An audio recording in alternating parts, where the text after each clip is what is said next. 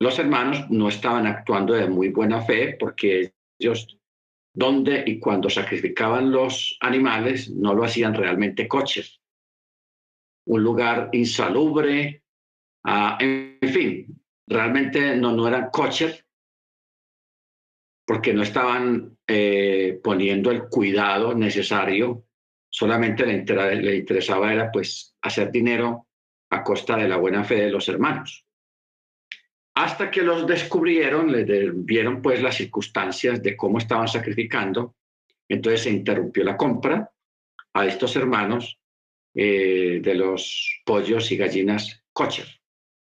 No que la gallina no sea kosher, o el pollo no sea kosher, la gallina y el pollo son kosher, son más bien hay que repartir las palabras de lo que es kosher y lo que no es kosher.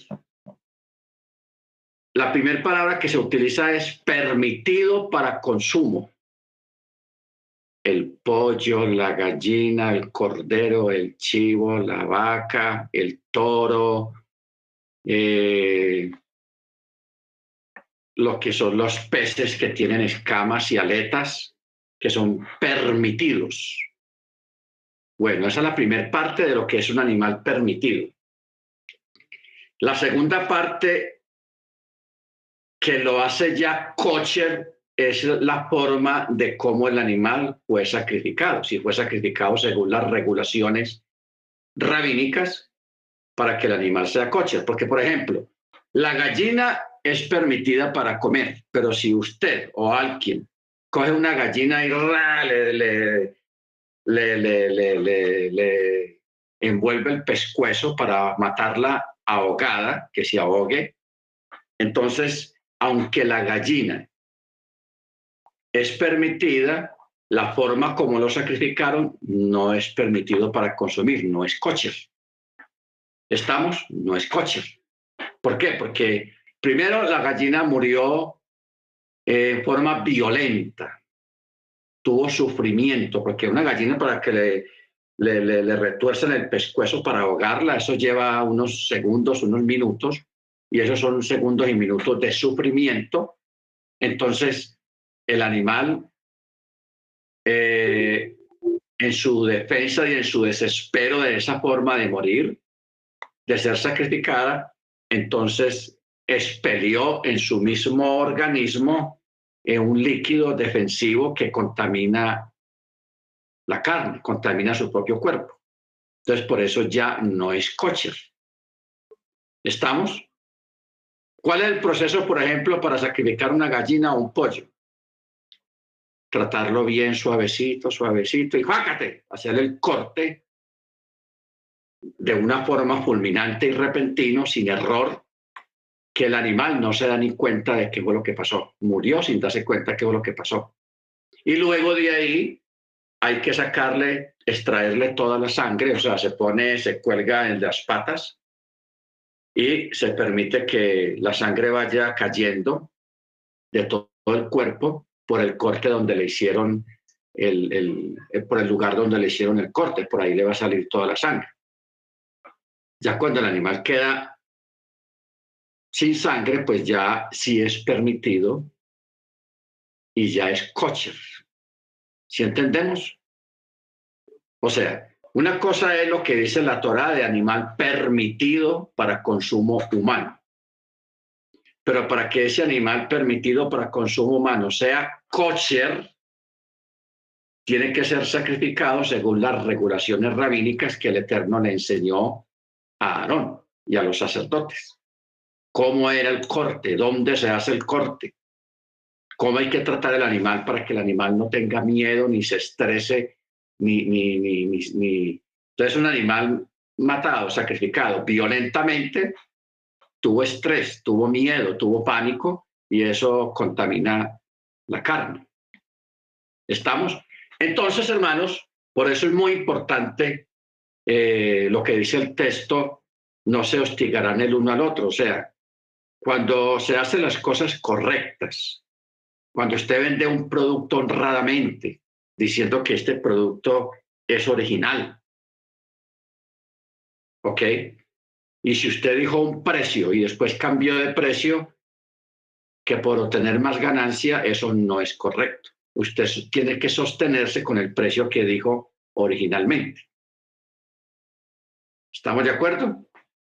Entonces, por eso cuando se hacen negocios de palabra, es muy importante sostener la palabra y no tirar ventaja, hermanos. Así usted pierda.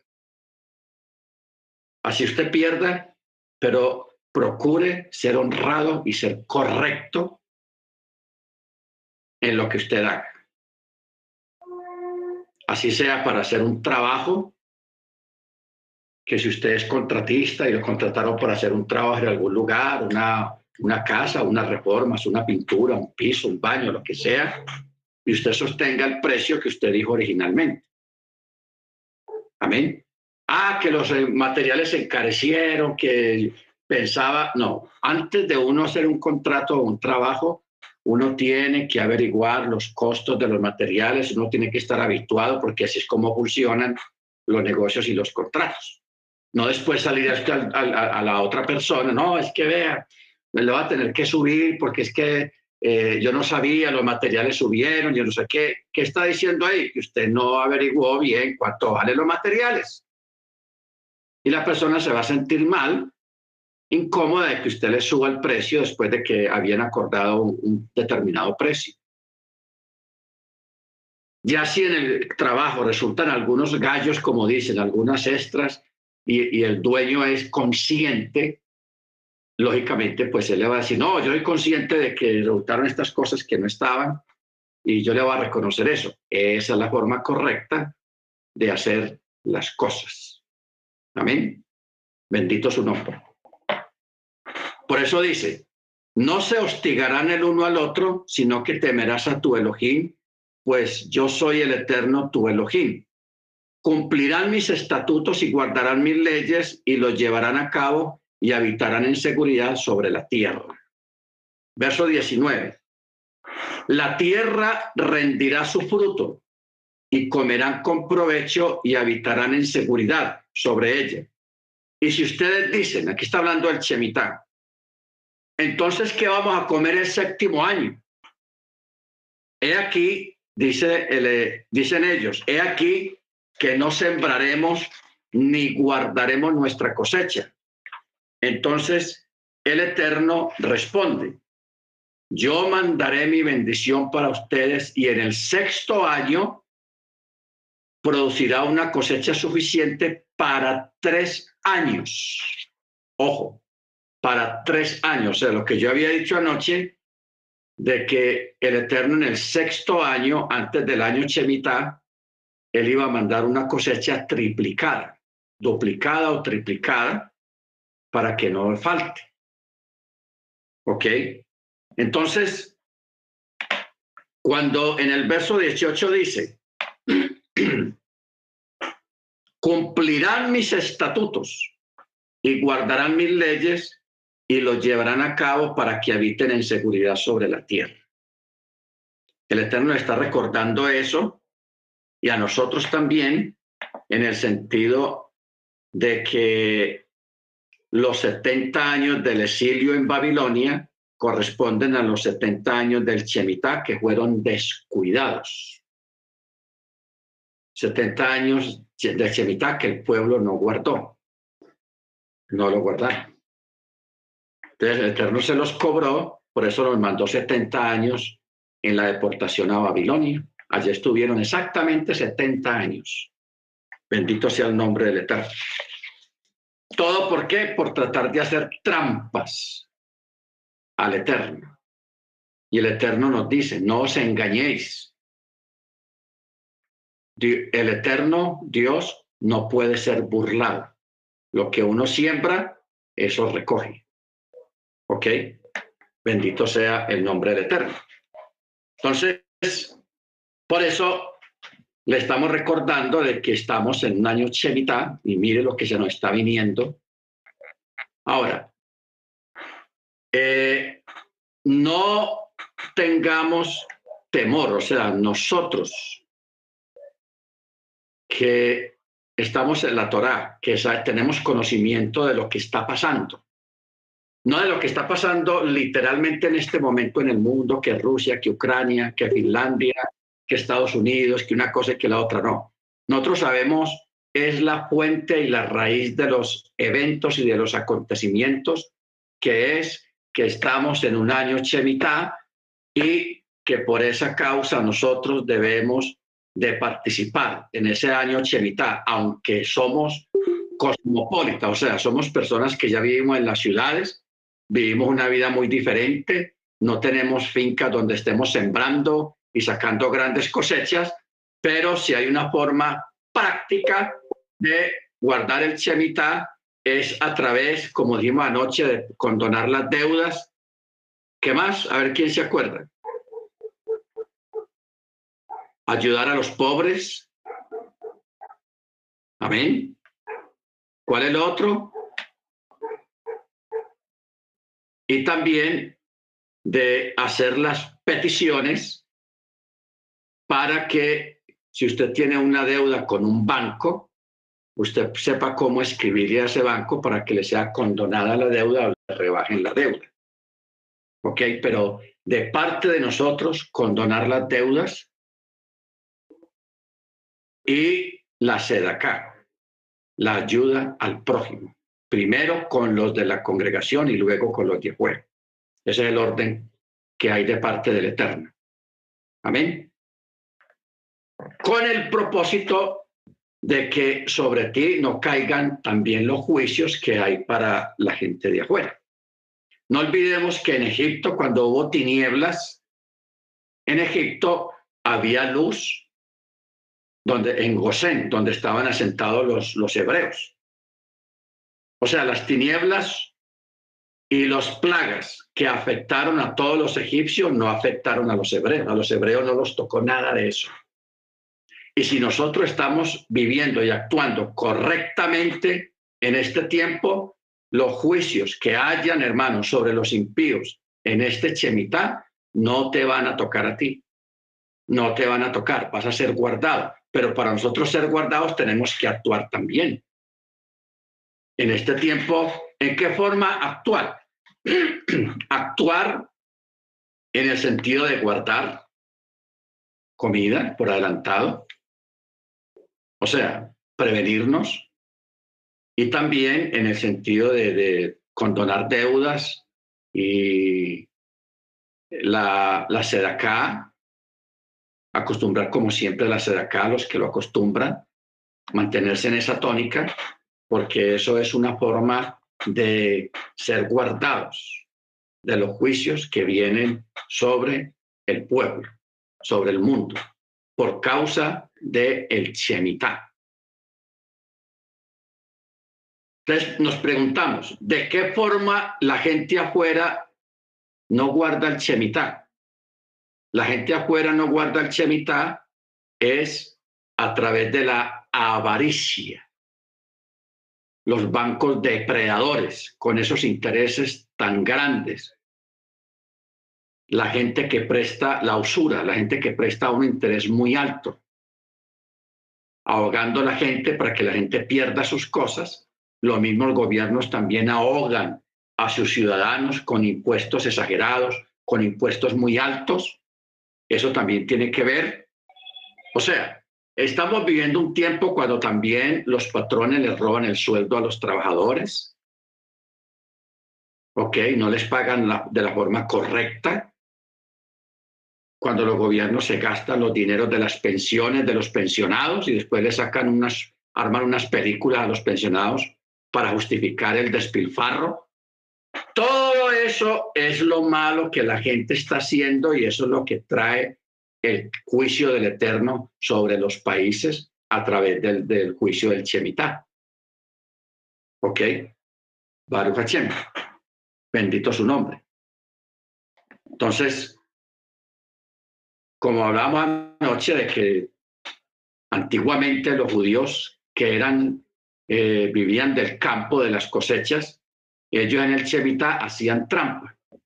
Ellos sí no trabajaban ese año, pero la tierra que les pertenecía a ellos, o la finca o el terreno, ellos los rentaban a un gentil para que un gentil la trabajara durante ese año y se repartían ganancias.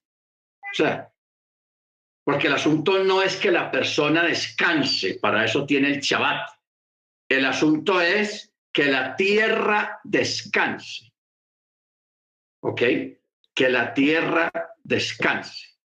Por eso, hermanos, hablamos de lo importante anoche, hablamos de lo importante que es el Shabbat, que el Shabbat está repartido en, en tres dimensiones. Primero, el Shabbat de cada siete días, luego el Shemitah de cada siete años y luego el jubileo que es siete veces siete, siete por siete, cuarenta y nueve. O sea, cada cuarenta y nueve años se celebra el jubileo, que también es un Shabbat Gadol, un Shabbat grande. Y todos tienen que ver con la liberación. O sea, siempre encontramos en las escrituras que hay unos periodos eh, que, por ejemplo, el Shemitah, que son 49 años, está relacionado con el tiempo de, después de Pesach, se cuentan 49 días para celebrar eh, la, la, la, la entrega de la Torah y los primeros frutos.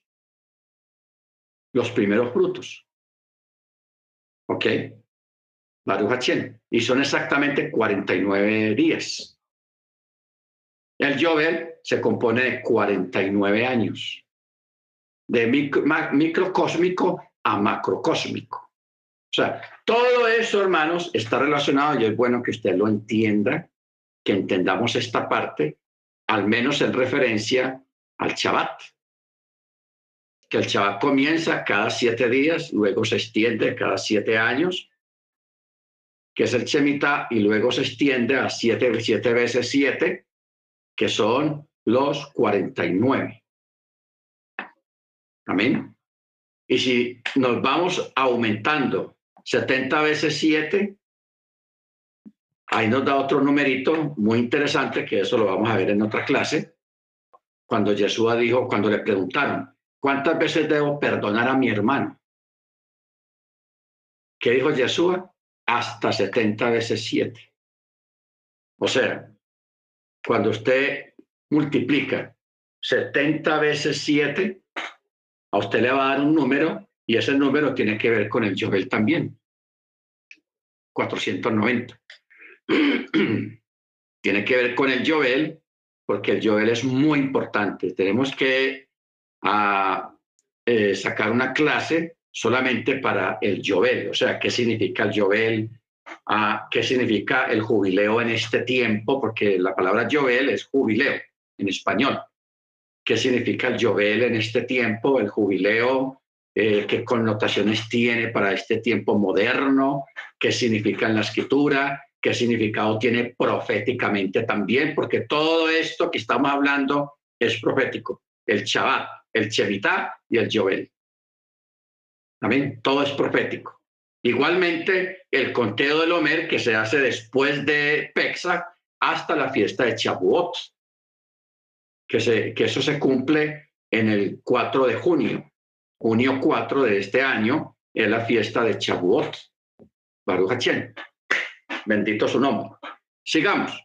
Bueno, pero vamos a parar primero y a ver quién tiene un aporte, según lo que dijimos la semana pasada, que que estudiáramos cada uno eh, esta paracha para ver qué entendía y qué aporte puede dar o qué pregunta, que más que todo, qué pregunta si la hay, puede hacerla. Entonces vamos a aprovechar este espacio que tengamos en este momento y para que luego sigamos.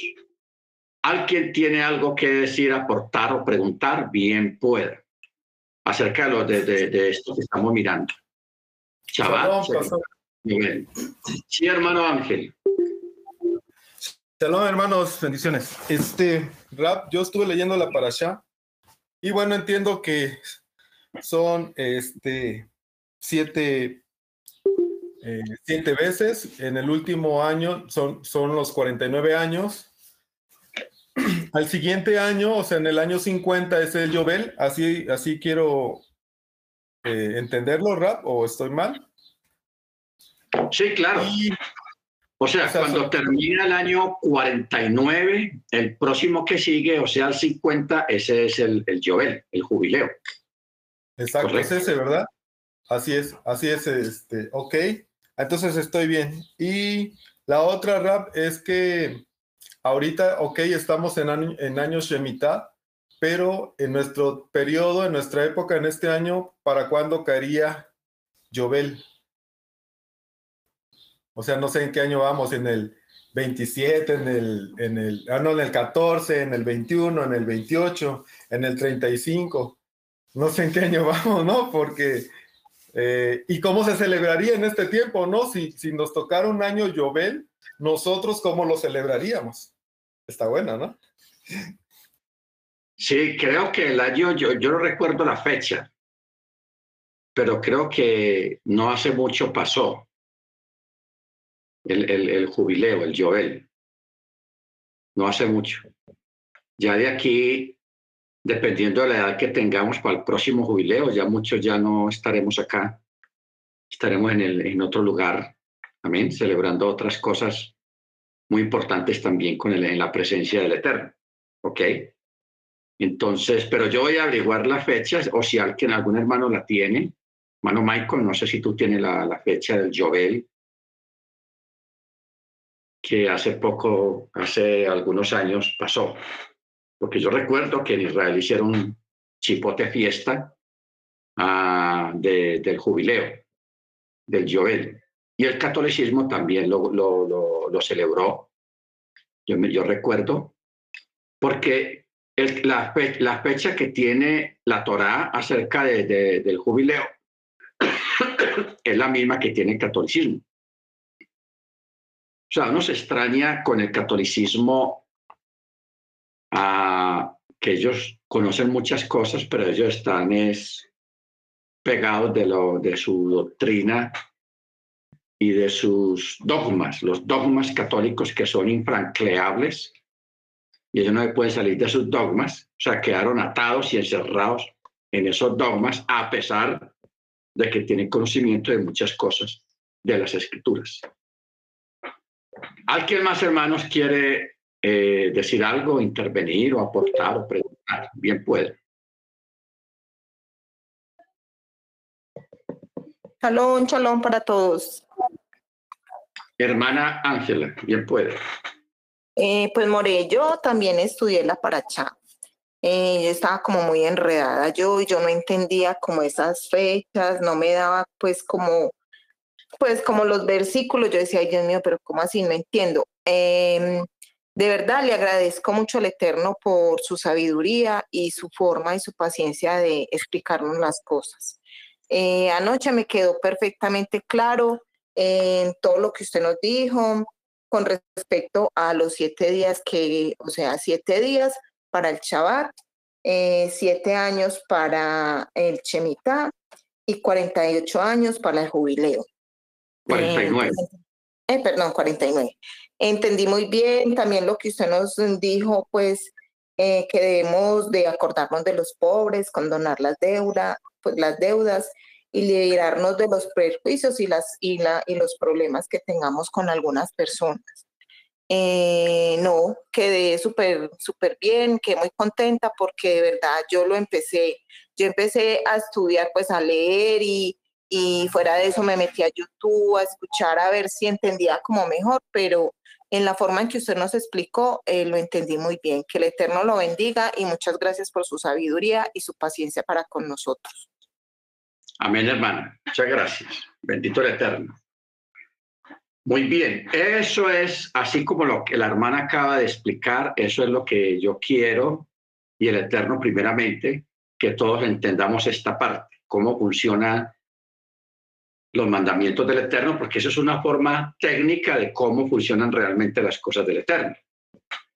Lo que pasa es que cuando uno lee en Reina Valera o en una Biblia, eh, esta parte del Shemitah, capítulo 25, uno de pronto no entienda bien, porque es que está escrito de una forma muy escueta como para personas que ya conocen del tema. Pero una persona que no conoce el tema no va a entender muy bien estos términos y todas estas cosas. Por ejemplo, cuando dice que eh, yo mandaré mi bendición para ustedes en el sexto año y producirá una cosecha suficiente para los tres años. Y al octavo año sembrarán. O sea, hay cosecha para el sexto día, o sea, el sexto año, perdón, el séptimo año, la tierra de todas maneras produce cosecha y el año octavo también, al, año que sigue después del séptimo. ¿Ok?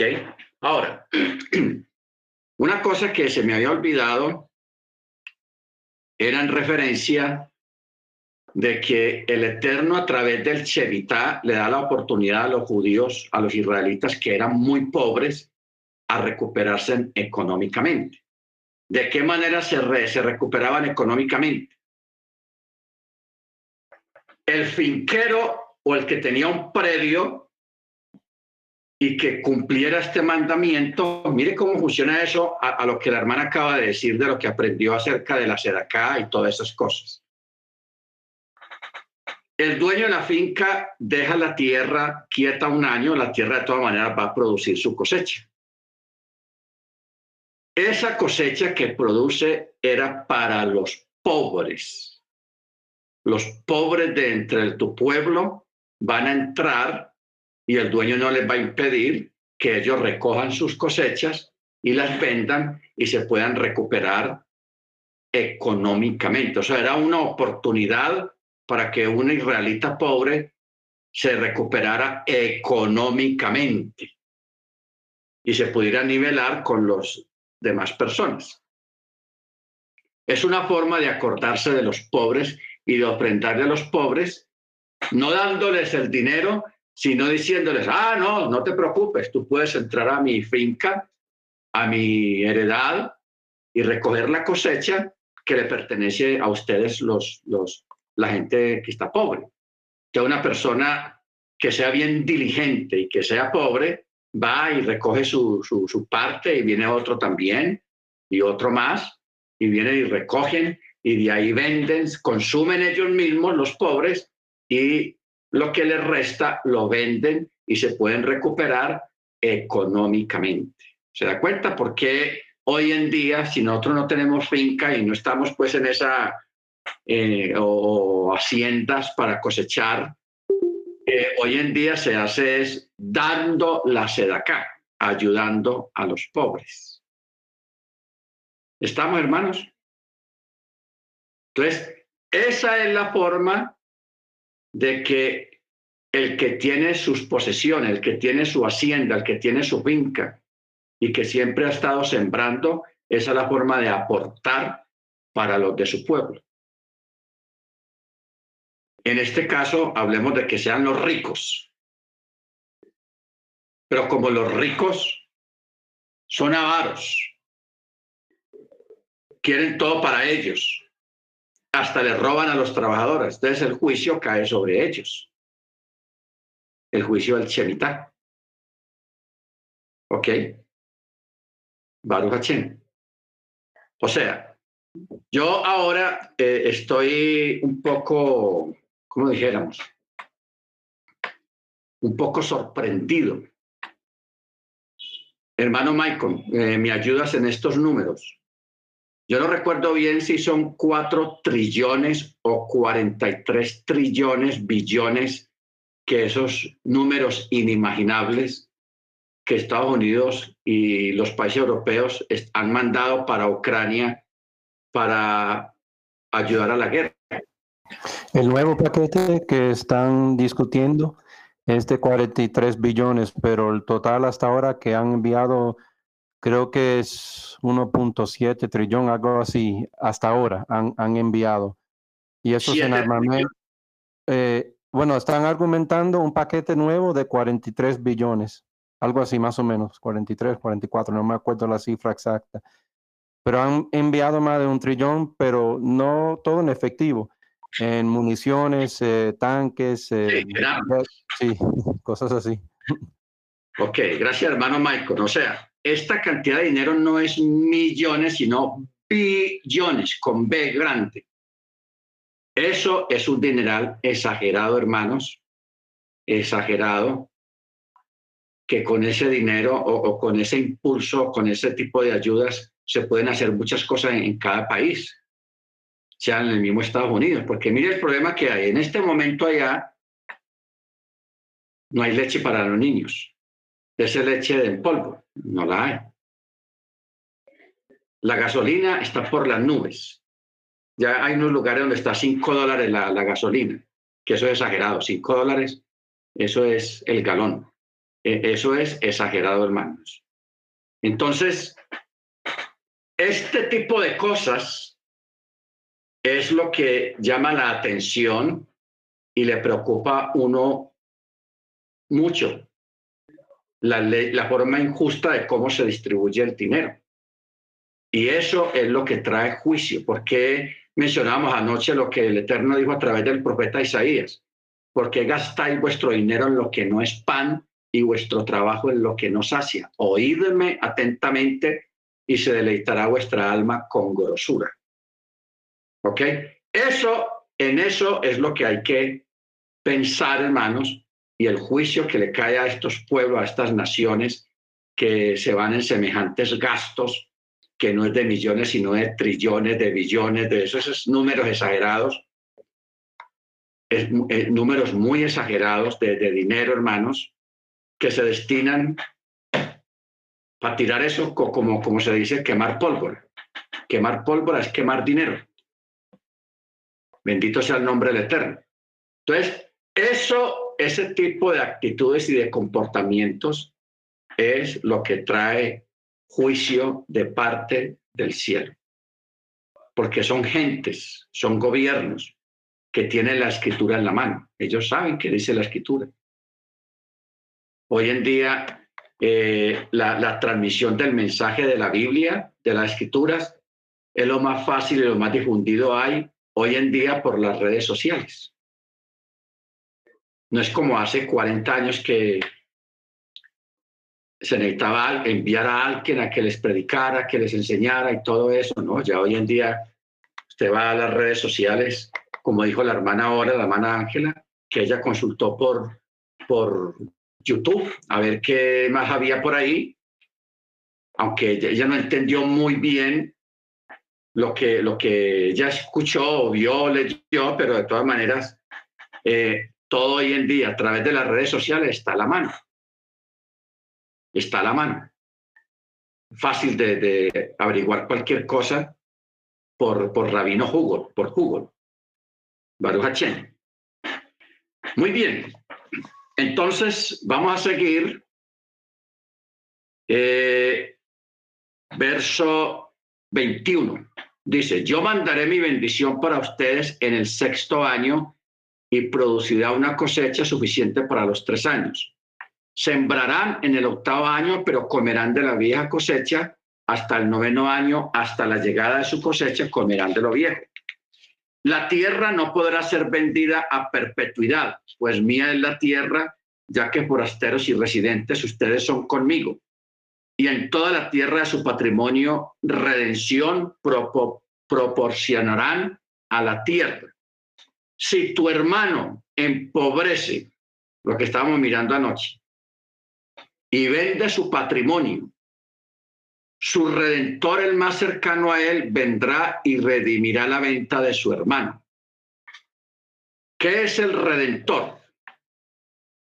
El redentor es aquel que tiene el derecho legal, que es un familiar o un hermano del que empobreció y por causa de que, de que empobreció tuvo que vender la, la propiedad o alquilarla entonces, cuando llega la hora del, del, del Shemitah o del jubileo, un hermano, un redentor tiene que redimir la casa para que no se pierda la heredad. ¿Ok? Por eso dice, su redentor, el más cercano a él, vendrá y redimirá la venta de su hermano. ¿Ok?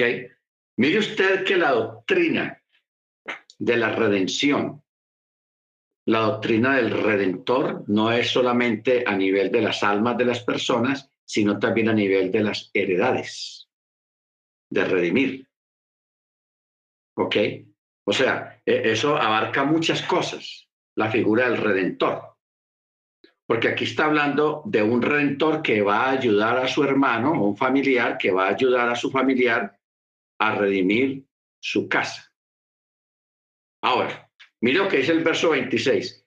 Si un hombre no tiene redentor, o sea, no tiene quien redima, pero sus medios alcanzan y posee lo suficiente para su rescate, entonces calculará, calculará los años de su venta y devolverá el excedente al hombre al que le vendió y retornará a su patrimonio. ¿Qué quiere decir esto? Que el que había comprado la hacienda, la casa, que sabe que la tiene que regresar en el jubileo, él le va a cobrar un excedente al, al que le vendió, o sea, al dueño original, por algunos gastos, estamos hablando de mejoras de la casa, que la, pudo, la pudo haber ampliado o pudo haber eh, sembrado en otras áreas donde no se sembraba antes, sino que era puro eh, maleza, todas esas cosas, eh, el, el dueño le tiene que dar un porcentaje o un pago acerca de las mejoras que se hicieron, tanto en cosechas como en el terreno como de la casa. Eso es lo que está hablando acá. ¿Ok? Por eso dice, devolverá el excedente al hombre al que le vendió y retornará su patrimonio. Pero si sus medios no le alcanzan para restituir, entonces su venta permanecerá en manos del que la compró hasta el año del jubileo. Y en el jubileo saldrá y regresará a su patrimonio. Si un hombre vende una casa residencial en una dentro de la ciudad, su rescate será hasta el término del año de su venta. Un año será su periodo de rescate, pero si no es redimida hasta que se le cumpla un año completo, entonces la casa de residencia en una ciudad que tiene una muralla será establecida a perpetuidad para el que la compró, para sus generaciones, no saldrá en el jubileo. Mire usted el Eterno tan tenaz, como, como él sabía que en el futuro, o sea, en este tiempo, se iban a levantar eh, grandes ciudades, porque cuando habla ciudad amurallada está hablando de las grandes ciudades, como lo sabe hoy en día. Entonces, ya para una casa dentro de la ciudad la cosa cambia. Ya no, ya no cae bajo la estipulación de una heredad, sino que se puede vender, se puede comprar, se puede vender, que eso es lo que pasa hoy en día. La gente compra, vende, vende, compra, vende, compra y todas esas cosas así, porque ahí no aplica la heredad. La heredad aplica es en el campo, en el monte donde se siembra. Bendito el Eterno. Por eso dice, eh, el, en el jubileo saldrá y regresará a su patrimonio. Pero si no es redimida, hasta que se le cumpla un año completo, entonces la casa de residencia en una ciudad que tiene una muralla será establecida a perpetuidad para el que la compró o sea, para el comprador. Para sus generaciones no saldrá en el jubileo, o sea, no tiene nada que ver que aparezca un supuesto dueño ancestro de esa casa, no, no tiene ningún derecho porque ya el que la compró ya es el propietario permanente en este caso. Y dice, las casas de los poblados abiertos que no tienen muralla alrededor serán consideradas como el campo de la tierra y tendrán rescate y saldrán en el jubileo. Es así. En cuanto a las ciudades de los Leviín, o sea, de los sacerdotes, las casas en las ciudades de su patrimonio, los Leviín tendrán rescate permanente. O sea, los Leviín sí tenían ese derecho aún dentro de la ciudad amurallada, tanto fuera como dentro, por ser levitas. Verso 33. Y lo que alguien compre de los Leviín, la venta de una casa o una ciudad de su patrimonio, saldrá en el jubileo, ya que las casas en las ciudades de los Leviín, ese es su patrimonio entre los hijos de Israel. Usted recuerda que los Leviín en la época de Moche, en la época de los reyes, ellos vivían en un sector, solamente para ellos. Ellos no vivían mezclados con las demás tribus, no. Ellos tenían su sector reservado solamente para los Leviín. Y esas casas, aunque estuvieran dentro de una ciudad reservada para los Leviín, estaban sí sujetas a la heredad, a la ley de la heredad. ¿Ok? Y la ley del rescate, así estuviera dentro de la ciudad. Solamente esta excepción era para los Leviín. Amén. Verso 34. Pero el hermano Ángel. Pues. Este, una duda, este, cuando estaba hablando ahorita de la redención, recuerdo, eh, me acordé del libro de Ruth, porque ella fue eh, redimida por, por vos. Eh, es el mismo principio que se aplica, pastor, tanto, es lo que estoy entendiendo, tanto para las tierras, así como para personas, porque cuando ella fue redimida, se le preguntó al pariente más cercano si él quería redimirla y le dijo que no, que él se podía casar con ella para que redimiera todo lo que también tenía, este, las propiedades que tenían de su esposo, ¿no? Entonces, estaba haciendo yo la conexión y, quería preguntarle si es, es, el mismo principio, ¿no? Porque es, es, digamos, ya en un ejemplo, ¿no? Que podemos ver en la escritura. Amén, hermano. Correcto, es correcto. Sí, gracias por acordarme de ese episodio. Este caso de las viudas, porque aquí no está hablando de, de, de, una persona que está viva, sino que está hablando de una viuda, dos muchachas viudas, pero la una no quiso, porque no tenía conocimiento de la Torá en ese aspecto, pero la otra sí se regresó con la suegra a la tierra de, de Israel y allí fue que ella conoció lo, de la ley del redentor. ¿Por qué? Porque los hijos de Noemí, ellos habían fallecido, pero ellos tenían heredad familiar. Entonces, para que no se perdiera esa heredad, necesitaban de un redentor. En este caso, buscaron al redentor más cercano, no cercano en que vivía más cerca que otros, no, sino cercanos a nivel consanguíneo. A nivel consanguíneo, porque primero se busca un hermano carnal, luego se busca un primo, luego se busca un primo primero, o no, un primo segundo, un primo tercero, hasta que encuentran alguno.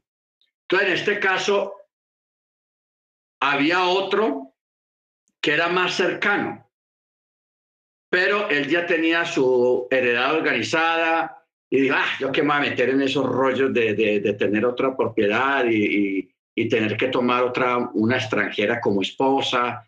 Y él dijo, ah, yo no quiero. Entonces él renunció a su derecho. Renunció a su derecho porque en aquel tiempo, cuando fallecía una persona, un, varón, en este caso, entonces eh, la, la heredad de ese varón tenía que ser rescatado, pero dentro del rescate estaba la viuda, estaba la mujer. ¿Ok? ¿En qué sentido estaba la viuda? En que esa persona estuviera casado o no. La tenía que tomar la viuda y ya pues gustaría dos esposas. Ahora, la jurisprudencia enseña de que una persona podía rescatar los bienes y tomar también, lógicamente, dentro de todo el paquete, digámoslo así, estaba la viuda. Él la podía tomar como esposa, pero si no le agradaba a ella, ya tenía que hacer una ceremonia para liberarla a ella. Liberar la mujer, la viuda, si no la quería como esposa, tenía que casarse con ella inicialmente, sí. Pero luego, después del matrimonio, él podía hacer la ceremonia de la liberación de ella y le tenía que dar una, una indemnización. Una indemnización para que ella pudiera sobrevivir, tuviera de qué vivir. ¿Ok? Ahora, esto, mire usted que las leyes que hay hoy en día en los, en los países llamados democráticos, Estados Unidos, Canadá, Colombia, México, eso funciona así. Pero funciona de una forma más directa. ¿En qué sentido funciona eso? La pensión. Cuando una mujer, un hombre tiene su pensión y se murió, su esposa es la que ya se hace acreedora de esa pensión automáticamente. Para que eso, para que viva de esa pensión que tenía el esposo que falleció. ¿Ok? Eso es lo mismo de la, de la redención, de lo que estamos hablando aquí. Simplemente que en la Torá se especificaba de que eh, la mujer redimida y la herencia redimida del difunto el, que la redimía tenía que darle un hijo. Tenía que darle un hijo para que ese hijo no llevara el nombre del, que la, del papá, sino el nombre del difunto. De esa forma, perpetuar el nombre del difunto. De pronto usted lo vea muy complicado, que no me haya explicado bien. Pero ¿Por qué el Eterno mandó perpetuar el nombre o la herencia de un varón? No, estamos hablando de cosas materiales, sino de tener hijos. Porque la Torah se basa exclusivamente de familias y hay que perpetuar la simiente. Por eso la escritura habla mucho de la simiente. ¿Ok? Entonces, por eso es que eh, el apóstol Shaul, él siempre habla, cuando habla de Abraham, dice, y aún no había nacido fulano de tal, pero ya venía de la simiente de Abraham o de Abraham, hablando de simientes, porque la simiente escogida, separada de parte del Eterno, empezó con Abraham. De ahí que comenzó la formación de el pueblo inmutable y, de, indestructible que es el pueblo hebreo, el pueblo del Eterno.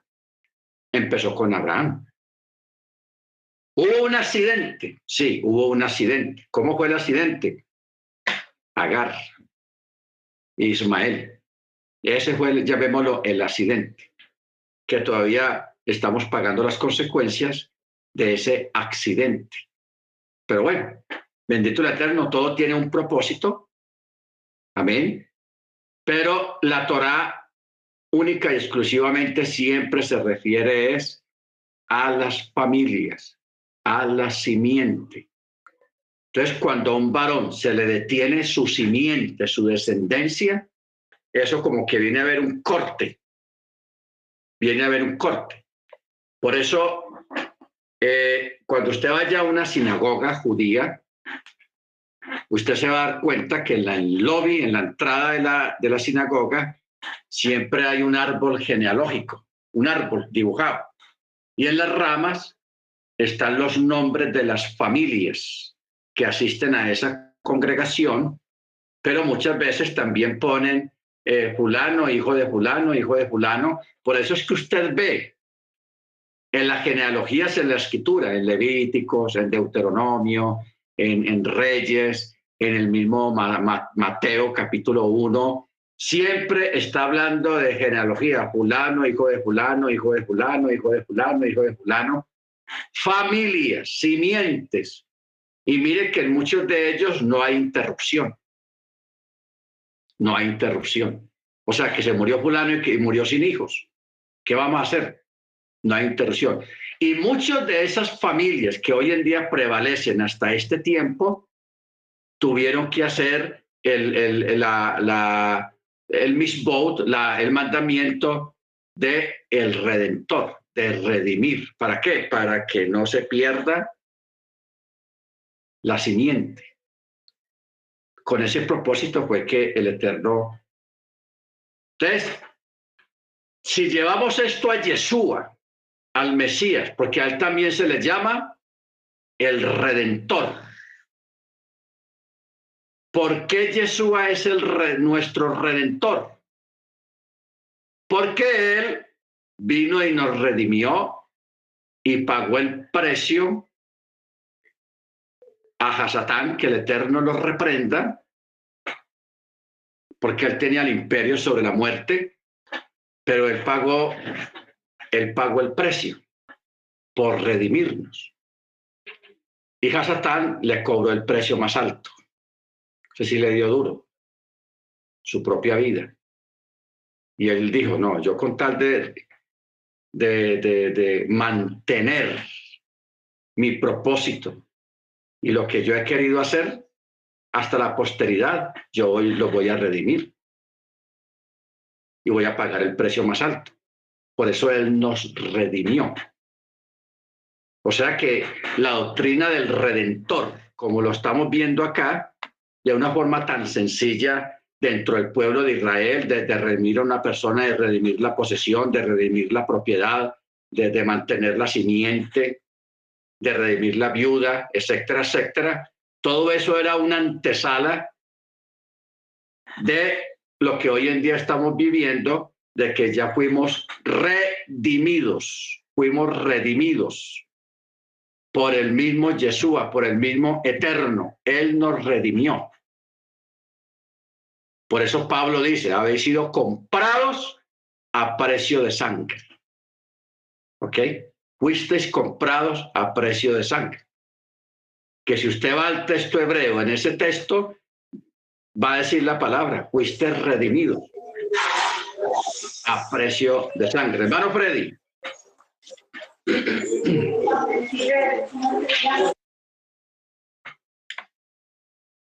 Hermano Freddy, ¿vas a decir algo o se te chispoteó el celular? Ok, bueno. Saludos. Muy bien. Entonces ya entendemos, hermanos, todo esto que es importante, por eso las parachot son importantes porque nos, nos abren el entendimiento acerca de todo lo que está pasando en este tiempo, lo que hemos pasado y lo que estamos pasando, y lo que ha ocurrido realmente allá en el madero, que fuimos redimidos, fuimos eh, rescatados. ¿Ok? Por eso en el verso 30 menciona la palabra redimido. Luego, eh,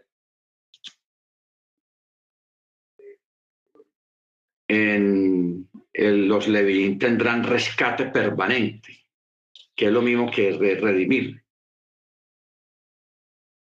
¿Ok? Bueno, entonces sigamos. Verso 35. Si tu hermano empobrece y sus medios se tambalean, o sea, se, se ponen escasos, cerca de ti deberás sostenerlo, ya sea un prosélito o un residente, para que así pueda vivir contigo. ¿Ok? Ojo con esto. Si tu hermano empobrece, le dio una situación de, de pobreza, de necesidades, todos estamos en la obligación de ayudar a esa persona. ¿Ok? ¿Para qué? ¿Para qué dice? Mire cómo dice. Y temerás a tu Elohim para que así tu hermano pueda vivir contigo. Pero mire la advertencia. Y temerás. Y temerás. Ahora, en el verso 36, ya aquí habla de la usura. No tomarás de él a interés o usura y temerás a tu Elohim, para que así tu hermano pueda vivir contigo. Tu dinero no lo darás con interés y con usura no darás tu comida.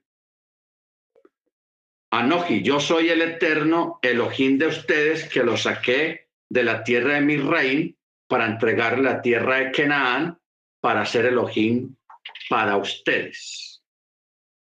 Ojo, tu dinero no lo darás con intereses. Ahora, cuando habla esto acá, acuérdese que esto que estamos leyendo acá es para el pueblo hebreo, para nosotros también, porque estamos en la fe y estamos bajo la cobertura del Eterno, del Ruach y bajo la cobertura de la misma Torá. Entonces, pero ya con una persona no creyente, para una persona no creyente, si puedes utilizar el interés, pero un interés normal que esté establecido por el gobierno, no, no un interés como hoy en día ese infierno del gota a gota, Ustedes saben, no sé si en México ya llegó el gota a gota, pero aquí en Colombia eso lleva muchos años, el famoso gota a gota. Entonces, hay que tener cuidado con eso, de no meterse en eso del gota a gota, porque eso es, eso es esclavizante, eso es perderlo todo y te ahogan con intereses, de modo que a lo último tú pierdas lo que tienes. ¿Ok? Pero nosotros, hermanos, no debemos de ser usureros.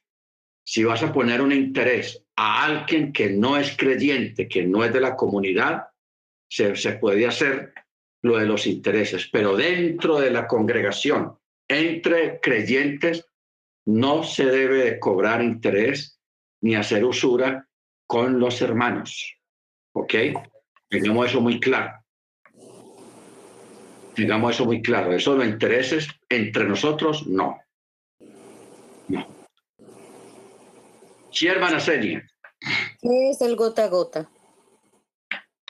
El gota a gota, ay hermana, siquiera que usted no sabe qué es eso, porque eso aquí en Colombia, eso es un infierno. El gota a gota, que lo llaman acá, es gente que no son de banco, sino de la calle, que la gente va donde ellos a que le presten dinero, a hacer préstamos. Pero esa gente cobra todos los días una cuota fija diaria con unos intereses, el préstamo lo hacen con, con unos intereses elevadísimos. O sea, si una persona presta mil dólares, un ejemplo, presta mil dólares, a esa persona todos los días tiene que dar 40 dólares diarios durante determinado tiempo. Entonces la persona a veces paga hasta tres y cuatro veces, o sea, llega a pagar hasta cuatro mil dólares. O sea, a la persona la asfixia porque todos los días, sagradamente, tiene que dar una cuota de 40 o 50 dólares, todos los días, dele y dele y dele y dele y dele. Cuando la persona se comienza a trazar, que no puede pagar las cuotas diarias, por eso se les llama gota a gota. Toda la persona ya comienzan a amenazarla, que, y, aquí han matado mucha gente y le han quitado sus cosas a mucha gente porque eh, eh, eh, esas cuentas son asfixiantes, esos cobros son asfixiantes porque asfixian a la persona con presión, con violencia. Entonces aquí, aquí mucho, han matado a mucha gente porque los ahogaron con, con esas deudas, porque eso es todos los días, tiene que dar la cuota por determinado tiempo. Entonces, eso es lo que llaman aquí el gota a gota, que eso existe en Ecuador, en Brasil, En México no sé si existe el gota a gota, hermano Ángel, pero eso es una cosa que se está extendiendo a muchos países porque la gente a veces, amén, porque la gente a veces eh, se acostumbran a eso del gota a gota. Se acostumbran a eso, entonces, pero eso es asfixiante, eso es una forma de tumbar la gente. Porque ¿cuál es el problema? Que los bancos a veces prestan por intereses muy altos o le piden muchos papeles a la persona que quiera un préstamo, entonces por eso están los gota a gota, que ellos no le piden papeles ni nada. Ah, ¿cuánto necesita? Ah, tanto, tenga. ¿Cómo es el negocio? Ah, todos los días nos, nos tienen que pagar tanto y tanto y tanto y tanto y tanto diario. Y claro, la persona por salir de, un apuro, se mete en un negocio de esos, pero eso es meterse en un infierno porque eso llega a pagar hasta cuatro veces la cantidad que prestó, si es que lo logra pagar. ¿Ok? Sí, hermano Ángel.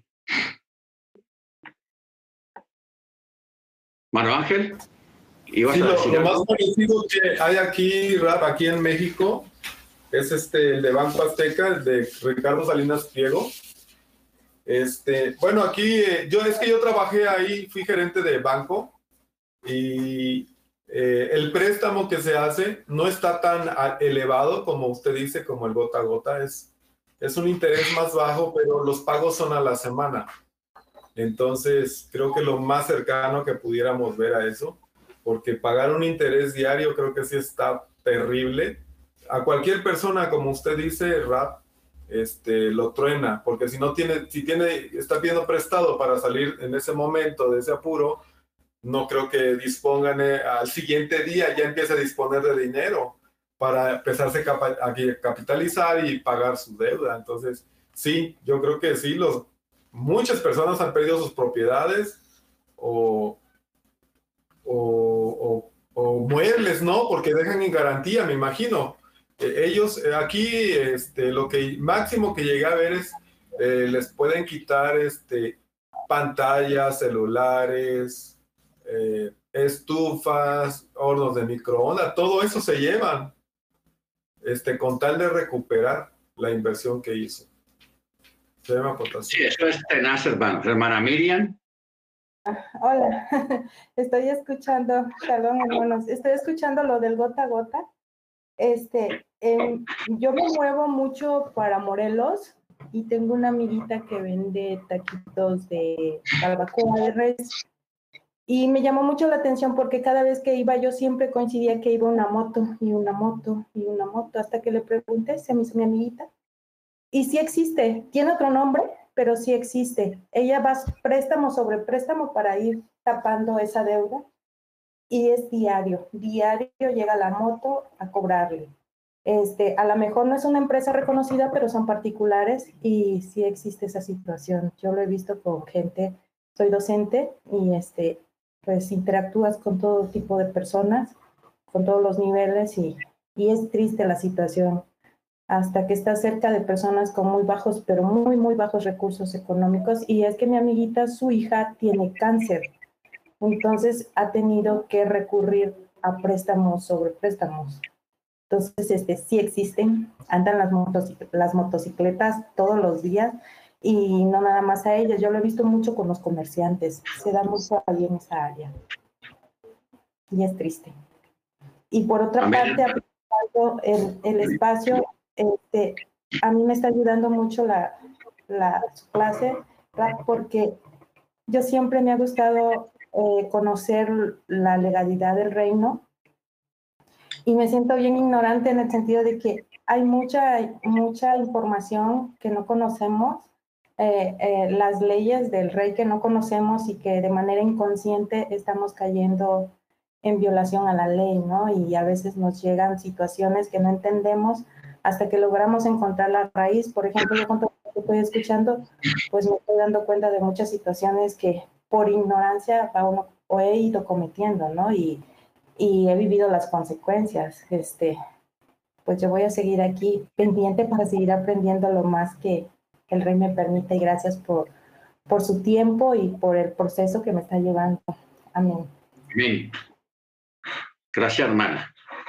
Bueno, entonces, hermanos, eh, o sea, nosotros sabemos que esa forma de préstamos no es correcta, eso no es bueno ni eso honra la Torá, el gota a gota o esos préstamos así tan, tan ventajosos y que nosotros no debemos de estar metidos en esos rollos del el gota a gota, ni tampoco meternos mucho en las famosas pirámides, esas pirámides para hacer dinero rápido, etcétera, etcétera, que eso pues es perder el dinero y eso tampoco honra la Torá. Amén. Aquí en Colombia pues han habido muchos casos de esas grandes pirámides. Eh, en Estados Unidos también han habido varias pirámides muy famosas donde han tumbado miles y miles de personas porque pensaron que se iban a ser millonarios rápidamente de la noche a la mañana. Por eso, mire la, la problemática que se está manejando hoy en día con lo del Bitcoin la gente que se está metiendo en las monedas virtuales. Que yo quisiera que el hermano Michael nos explicara algo acerca del funcionamiento de las, monedas, virtuales, o sea, el Bitcoin. Como referencia tenemos, por ejemplo, a la República El Salvador, allá en Centroamérica, que esa presidente pues está tratando de que el Bitcoin sea una moneda oficial a nivel gubernamental dentro del país del Salvador. Y eso pues ha traído problemas y ha perdido mucho dinero. En otras partes hay gente que gana dinero. O sea, eso es algo muy relativo, muy relativo, pero que nosotros debemos de, aprender y de saber eh, acerca de este asunto del Bitcoin. Hermano Michael, ¿qué nos puedes decir sobre el Bitcoin? Shalom. Bueno, el, las monedas cripto en sí, el concepto no es algo malo, pero siempre cuando tenga respaldo, hay, algunas cuantas que están respaldadas por oro o plata, pero son menos de 10 y hay miles y miles y miles de, criptos. Pero el gran propósito es lo que habla Apocalipsis de una moneda y esa moneda va a ser la electrónica. Cada banco central de los países eh, mayores como Canadá, eh, Inglaterra, Israel, los Estados Unidos, Australia, eh, la Unión Europea, están saliendo los bancos centrales con su propio eh, moneda cripto. se cree que la de los Estados Unidos le van a decir Fed Coin como federal, Fed Coin, moneda federal. Entonces, ¿cuál es el problema con, con esto? Básicamente es ellos con eso pueden crear un sistema y ya lo están haciendo como en la China, que es un sistema social, crédito social. En otras palabras, el ciudadano que se porte bien, basado en las leyes de ese partido comunista de, de China, le dan ciertos derechos y si no se porta bien, le quitan derechos. Entonces, con esa moneda electrónica, ellos saben exactamente lo que uno compra y si no le gusta lo que está comprando, por ejemplo, si es un partido izquierdista, como lo que tenemos en los Estados Unidos, y yo me pongo a comprar balas y revólveres, ellos pueden trancar esas transacciones porque como controlan la moneda, saben lo que estoy comprando 100%, eh, pueden controlar eso. También pueden empezar con intereses negativos en los bancos. Eh, eso es cuando uno deposita, por ejemplo, 100 dólares y al fin del año te devuelven 98 o 95, depende del porcentaje de negatividad. Eh, cuando la moneda es electrónica, ¿qué es lo que pasa? Te atrapa, porque si fuera efectivo en físico, uno dice, no, a mí no me van a pagar intereses negativos. Voy al banco y saco mi efectivo y lo meto abajo la cama. Pero con la moneda electrónica no hay esa opción. También si el gobierno piensa que uno es eh, culpable de un fracaso de ley eh, o algo así, no le gustó lo que hizo, el gobierno, por ejemplo, eh, puede venir y decir, no, usted nos debe 20% de, de impuestos. En los tiempos que tenemos ahora, uno va a la corte y pelea eso, y luego si ellos ganan, uno le entrega el efectivo, pero con ese sistema de la criptomoneda, ellos te pueden debitar, eh, hacer un débito de tu cuenta bancaria antes de debatir en una corte si usted es eh, culpable o no. Entonces, sí, es, es un, en, en, fin, es algo malo en mi mente porque si el dinero que tenemos ahora en el bolsillo, los billetes, el peso colombiano, mexicano, el luni en Canadá, el dólar en los Estados Unidos, si ese billete no está respaldado por nada, es dinero falso. Y el es lo mismo. Si, si el cripto no está respaldado por nada y en los Estados Unidos no va a tener respaldo porque no tienen oro, eso es una mentira que tienen oro. Entonces es el mismo juego, pero peor. No resolvieron nada para nosotros. Eh, lo, basado en la escritura, el dinero debe ser oro y plata. Eso es la solución, regresar a eso y eso va a pasar en un futuro porque eso lo habla Apocalipsis. Pero antes que llegue ese tiempo, sí, estamos, estamos en problemas si ellos siguen con esto de la criptomoneda. Eh, el Bitcoin en sí y esas monedas, la mayoría son un pirámide, lo que usted acaba de decir. Entonces, en cada pirámide, la persona que entra primero o temprano es el que gana. Las, las personas que entran, entran tarde o temprano son los que pierden, porque los primeros se van antes que, que se quiebre el, el, pirámide. Ese es el problema, pastor, pero sí es, puede ser algo bueno si lo usan bien, pero conociendo al humano, que siempre el corazón inclinado al mal, yo creo que va a terminar en algo malo. Los propósitos van a ser nada bueno. Ese es mi aporte, pastor. Gracias, hermano Michael. Muy importante. Porque ya aquí tenemos al hermano Michael, que es, tiene mucho conocimiento de, economía, de, de inversiones y de cómo funcionan muchas cosas.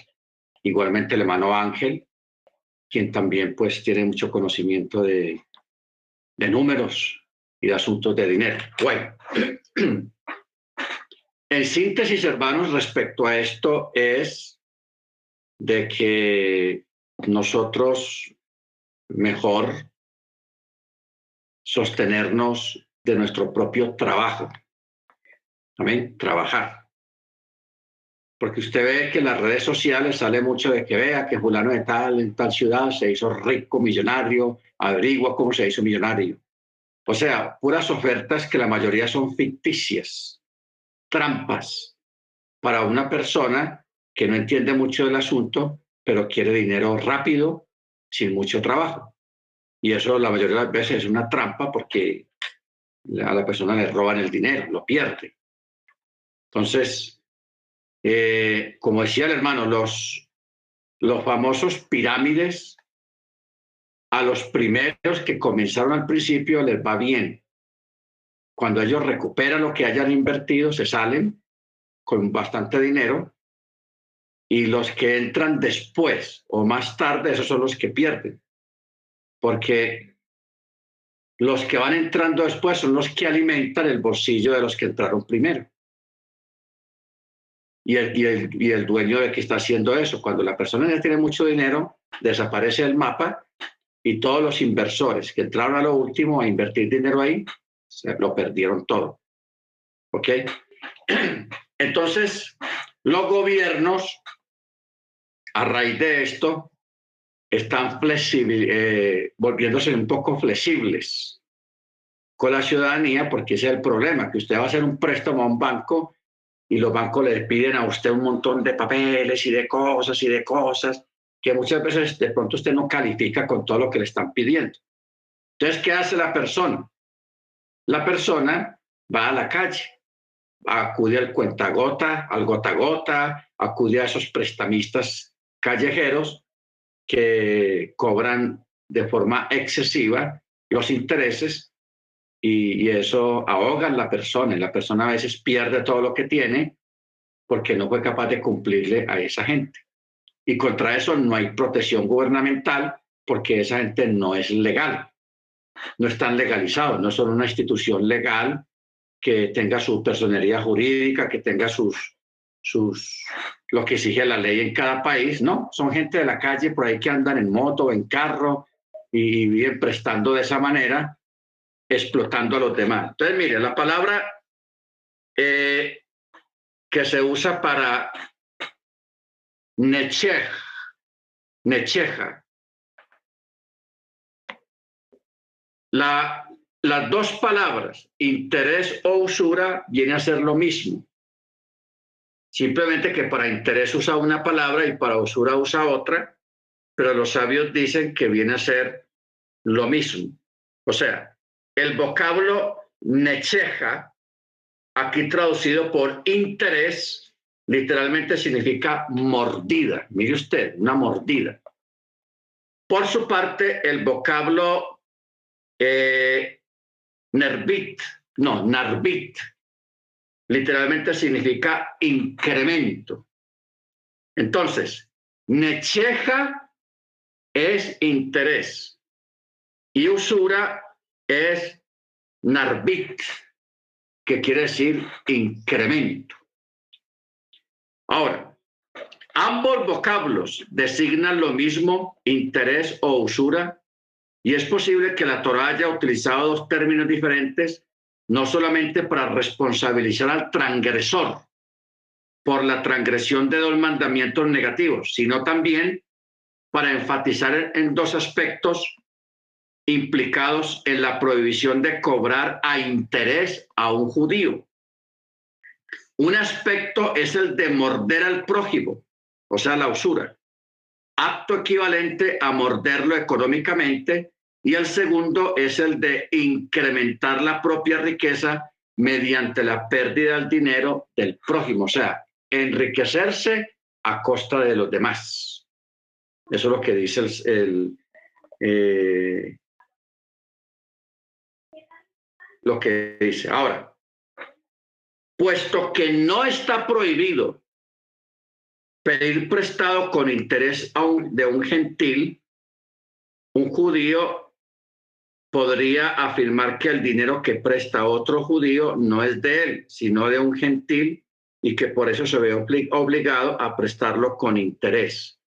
O sea, esto es una forma de sacarle, la, hacerle la vuelta o la jugada para meterse en este tipo de negocios. ¿Ok? No decir a tomar la excusa de que no, este dinero no es mío, es de otra persona, para así justificar el prestar con intereses altos a un judío. ¿Ok? Bendito sea el nombre del Eterno. O sea, tengamos claro esto. Entre nosotros los hermanos no se debe acostumbrar prestar a interés, o sea, con usura, que la palabra correcta es usura. Si a una persona no creyente.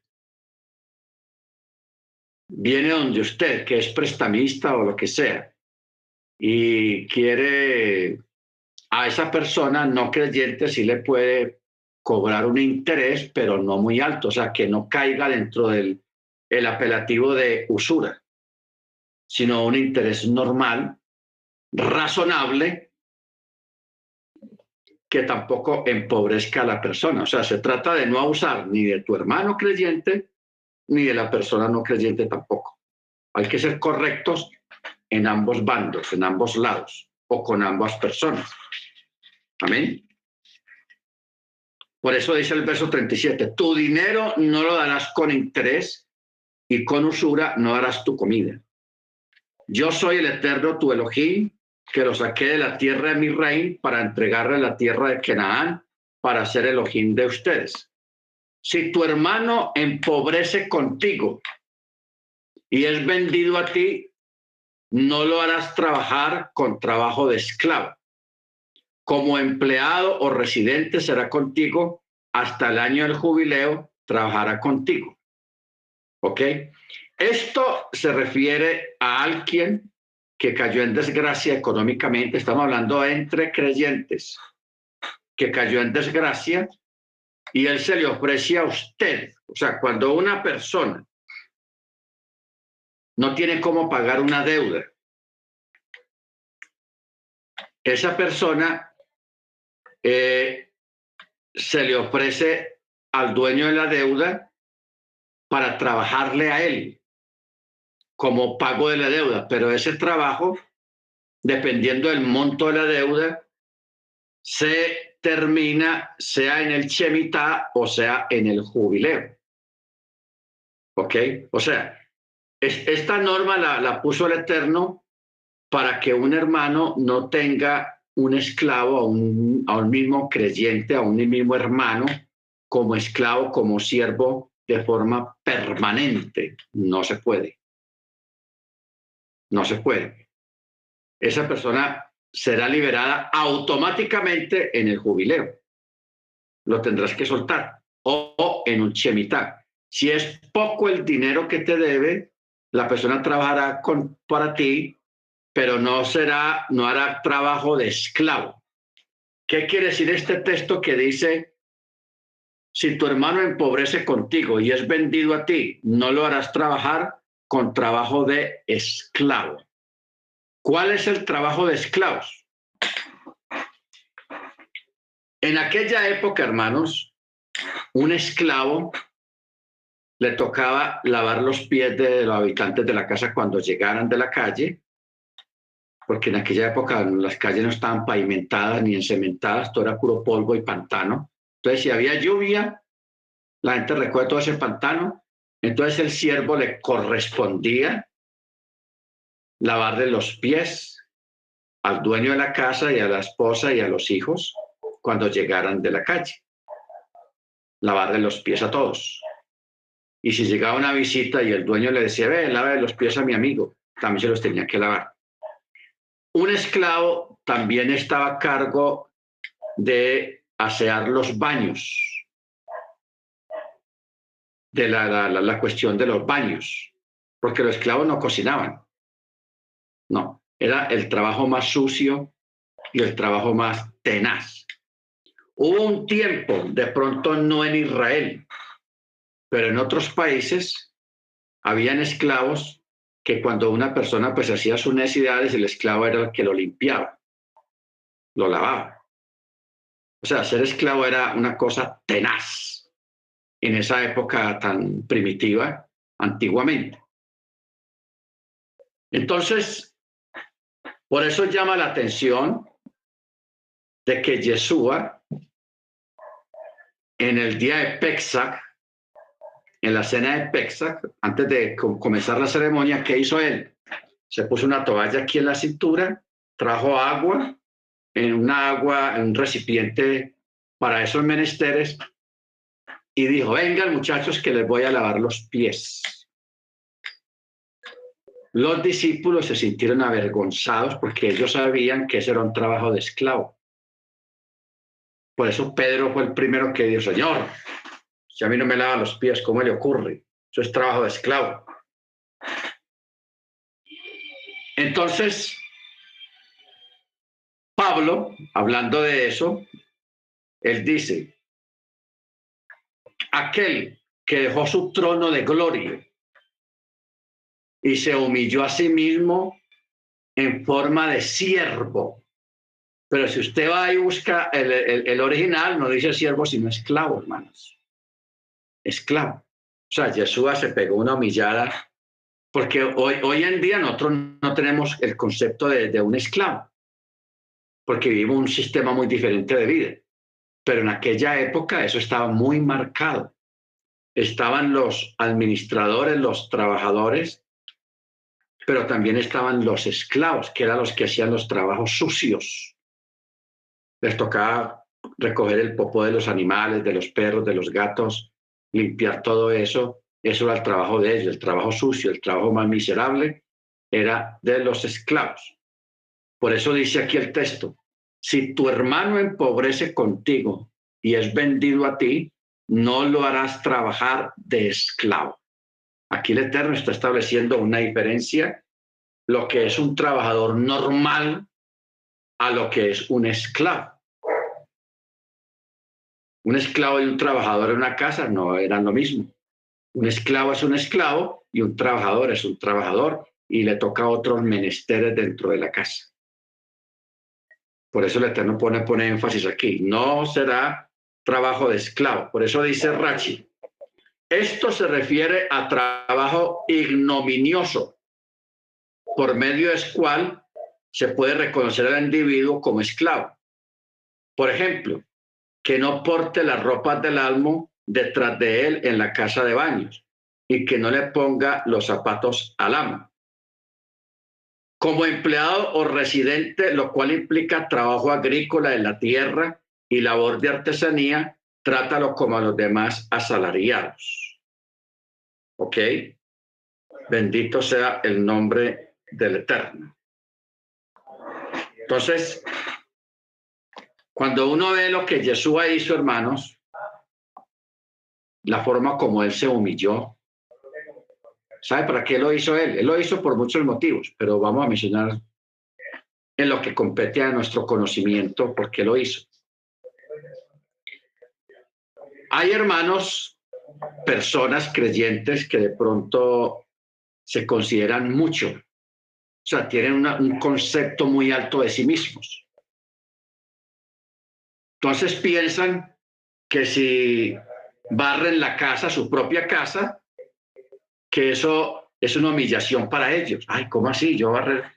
Que si lavan los, los, los platos, en la cocina que eso no es para ellos, ¿no? Es que yo soy hijo del rey, ¿cómo le ocurre que yo voy a, barrer la casa? No, eso es para la, la, empleada de servicio, eso es para esto. Porque hay personas así que se les sube arriba el tener un empleado de servicio o tener dinero o tener una posición, lo que sea, o un estudio, y piensan que, que ciertas actividades, eso no es para ellos. Piensan eso porque se le subió la cosa a la cabeza. ¿Se da cuenta? Entonces dígame un creyente que tenga esa forma de pensar errónea y equivocada. Lea la escritura al mismo Jesús lavándole los pies a los apóstoles, que era un trabajo miserable, duro y sucio, que era trabajo de esclavo. Y si él lo hizo, ¿por qué nosotros no lo podemos hacer? barrer la casa, trapear, hacer limpieza. Así, sea la casa de otra persona. Si usted llega a una casa de visita y lo recibieron bien y te atienden bien, ¿qué hay de malo que usted diga, ah, yo antes de irme, que ya me voy a ir para mi casa, voy a, dejar bien, a, a asear el cuarto donde estuve, voy a limpiar el baño, lo voy a dejar todo titino, todo bien limpiecito. ¿Qué le quita o qué le pone a ustedes, hermanos? Hacer cualquier labor, si Jesús ya lo hizo. Y él no tenía necesidad de hacerlo. ¿Por qué? Porque él es el rey, nosotros no somos reyes. Usted no es el rey ni es la reina. En cuanto al reino. Pero si Yeshua lo hizo, ¿qué le quita a usted que lo haga? No le quita nada, hermanos. ¿Ok? Recoger un papel, limpiar algo. Eso más bien lo honra a usted. No lo rebaja de ninguna manera. No se deje llevar por los estándares sociales allá afuera. Esos estándares sociales que hay allá afuera son dañinos no provienen del eterno ni provienen de la sabiduría, sino que más bien exalta el orgullo, exalta la soberbia de las personas. Entonces, o sea, si una persona trabaja eh, en una casa, en los oficios de la casa, eso es un trabajo honroso.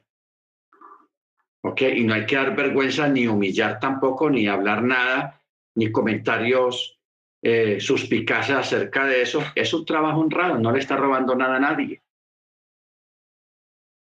¿Por, ¿Por qué si exaltamos a los que trafican con drogas, que eso sí es la cárcel, que eso sí es vergonzoso, una persona traficando con drogas, vendiendo marihuana, vendiendo pastillas, vendiendo vicio por ahí en la calle, ¿Por qué nadie dice nada de eso? ¿Ah? ¿Por qué la gente se, queda callada? Pero si es otro trabajo diferente, hacer limpieza, eh, eh, cosas así, la gente se siente mal, la gente trata de, de, No, hermanos, nosotros tenemos que poner los pies sobre la tierra. ¿Ok? Y ver que el Rey de Reyes, Señor de Señores, el Todopoderoso. Mire, yo le describo semejante potencia.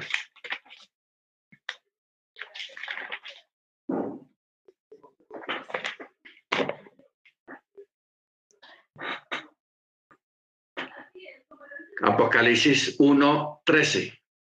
Y en medio de los siete candelabros vi a uno semejante a hijo del hombre, vestido de una túnica de talar, ceñido a la altura del pecho con una faja de oro. Su cabeza y los cabellos eran blancos como lana blanca, como la nieve, sus ojos como llama de fuego, sus pies eran semejantes al bronce bruñido, como un horno encendido, y su voz como el estruendo de muchas aguas y en su diestra tenía siete estrellas y de su boca salía una espada aguda de doble filo y su semblante era como cuando brilla el sol en su fuerza. Cuando lo vi caí como muerto a sus pies, pero él puso su diestra sobre mí diciendo, no temas, yo soy el primero y el último, el que vive, y aunque estuve muerto, pero he aquí vivo por los siglos de los siglos y tengo las llaves de la muerte y del Hades. Escribe pues las cosas que has visto, las que son y las que están a punto de suceder después de estas. Entonces, hermanos, aquí está hablando de Yeshua,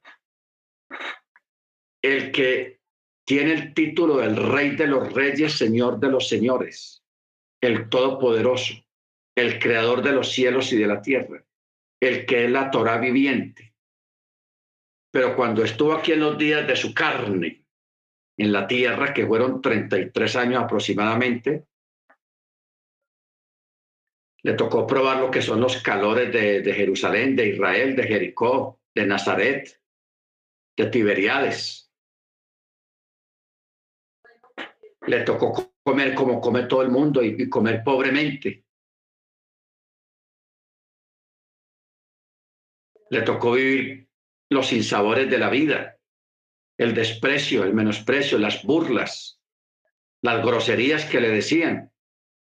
Porque le llegaron a decir, usted es hijo de, de, fornicación. O sea, un bastardo, le dijeron bastardo. O sea, le dijeron cosas fuertes. Y, y, como remate, hermano, lo último que hizo fue lavarle los pies, o sea, hacer obra de esclavo. Eso es tenaz. Pero cuando él le dice a Pedro, si tú no te dejas lavar los pies, no tendrás parte conmigo en el reino. ¿Qué dijo Pedro? Ah, no, señor. Si la cosa es así, no solamente los pies, sino las manos también. ¿Ok? Ahí mismo reaccionó. Bendito sea su nombre. Entonces, para que nosotros hoy en día digamos de que yo no puedo hacer eso, que porque eso no va con mi categoría, o mi estatus social o mi chequera. No, hermanos, dejemos eso a un lado. Seamos sencillos, seamos humildes, que eso honra el orgullo y la falta de modestia y la falta de, de, de, humildad. Eso lo detesta el Eterno, lo detesta. ¿Qué dice él? Al altivo lo mira de lejos. Hola, pero al, al humilde lo tiene a su lado. ¿Por qué? Porque él fue humilde y él es humilde. Amén. Yeshua pudo haber escogido vivir en un palacio, nacer en una cuna real o en una familia rica, pero mire, ¿dónde escogió vivir en una familia sencilla, humilde, nada de clase alta, nada de esas cosas. Bendito su nombre. Entonces, tomemos eso, hermanos, como referencia para que cumplamos lo que acabamos de leer acá. No lo harás trabajar con trabajo de esclavo. Y dice, verso 40, como empleado o residente será contigo hasta el año del jubileo, trabajará contigo. Entonces saldrá de ti él y sus hijos junto con él y retornará a su familia y al patrimonio de sus ancestros retornará. pues ellos son siervos míos, a los que saqué de la tierra de mi reino, no podrán ser vendidos por venta de esclavos. No los subyugarás por medio de trabajo quebrantador y temerás a tu Elohim. Tu esclavo o tu esclava que puedas poseer de las naciones que los rodean, de ellos podrán comprar esclavo o esclavas. De otras naciones, si hay esa capacidad y esa necesidad, se puede. ¿Ok? Porque antiguamente se acostumbraba a comprar esclavos. Eso era normal. En este tiempo no es normal. Nosotros no estamos acostumbrados a eso. No es normal. Eso de tener esclavos. Y hoy en día esta parte no aplica para nosotros porque no estamos en tiempos de esclavitud, etcétera, etcétera. Y que nunca nos metamos en un rollo de eso de, tener esclavos, porque eso de pronto en algunos países sí lo hacen, engañan a una persona con un trabajo muy bueno en el extranjero y, ahí, cuando llegan allá los esclavizan, los obligan a trabajar, que tienen que pagar el pasaje, que el pasaporte, que la visa, que yo no sé qué, que si no te ha hecho inmigración. Eso es injusto y eso de parte de nosotros no podemos hacer eso. Jamás. Jamás que nosotros tengamos ese tipo de comportamiento. Amén. A ver quién tiene algo más para aportar acerca de esto. Bien puede, hermanos. A ver los que estudiaron la paracha. Pastor, quería decir algo de la gasolina, los precios. Eh, Sí. Lo que están haciendo los elitistas, como ellos en Davos, el Claude Schwab, él dijo que el- las personas no van a ser dueños de nada, pero van a estar felices. Entonces, es como un comunismo global que quieren ellos. Eh, entonces, el propósito con aumentar los precios de la gasolina eh, es ellos no pueden hacer que el carro sea le- ilegal. Y acuérdate que estos son gente que bajo el manto de proteger la tierra, eh, ellos quieren eliminar los carros, pero no tiene nada que ver con las emisiones ni la polución ni nada así. Es más, ellos no quieren que la clase nuestra tenga transporte. Entonces lo que hacen es, en vez de pasar una ley que los carros sean ilegal, porque ellos saben que la gente no van a soportar eso, suben la gasolina al punto que la gente va a decir, yo no puedo más con un carro y lo venden y se quedan sin carros y rodean con bicicletas como lo hacen en China comunista. Lo mismo es con, con las balas. Ellos saben que no pueden en los Estados Unidos decir, las armas son ilegales porque el pueblo se le va en contra. Entonces lo que hacen es suben las balas, siguen subiendo y siguen subiendo hasta el punto que son tan caros que la gente dice, bueno, ¿por qué tengo armas? La vendo o, no la compro porque mira el precio de las balas. Entonces, como una manera indirecta de quitarle a, a- los nacionales o ciudadanos comunes de la clase media, baja o, o hasta media alta eh, sus bienes. Ese propósito de ellos es quitarnos todos lo que tenemos, bienes raíces, carros, lo que sea, y quedarse ellos con todo eso. Ese es el propósito de ellos. Es básicamente un comunismo global, eh, la visión de ellos, y eso es, en Apocalipsis se habla de ese tipo de gobierno global. Pero sí, una manera de hacerlo como a lo, a lo escondido. Amén. Sí, así es, hermano. ¿Quién más quiere aportar, hermanos? Bien pueda. Hermana Beatriz, hermana Angélica, hermano Freddy, hermana Ángela, hermana Senia. Sí, referente a lo que el hermano Michael está diciendo, es eh, acá está igual y se escucha bastante eso que él dice. Ahora han sacado los Hyundai, los carros eléctricos. So acá está mucho y los Tesla son los carros eléctricos. So para ir tirando los carros am, de gasolina.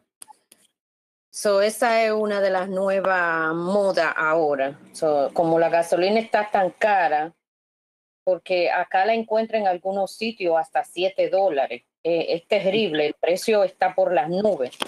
Y si la encuentra a 5 dólares, pues con gusto comprarla y llenarle el galón, pero tampoco le dan opción a uno coger gasolina extra y, tra- y llevarla.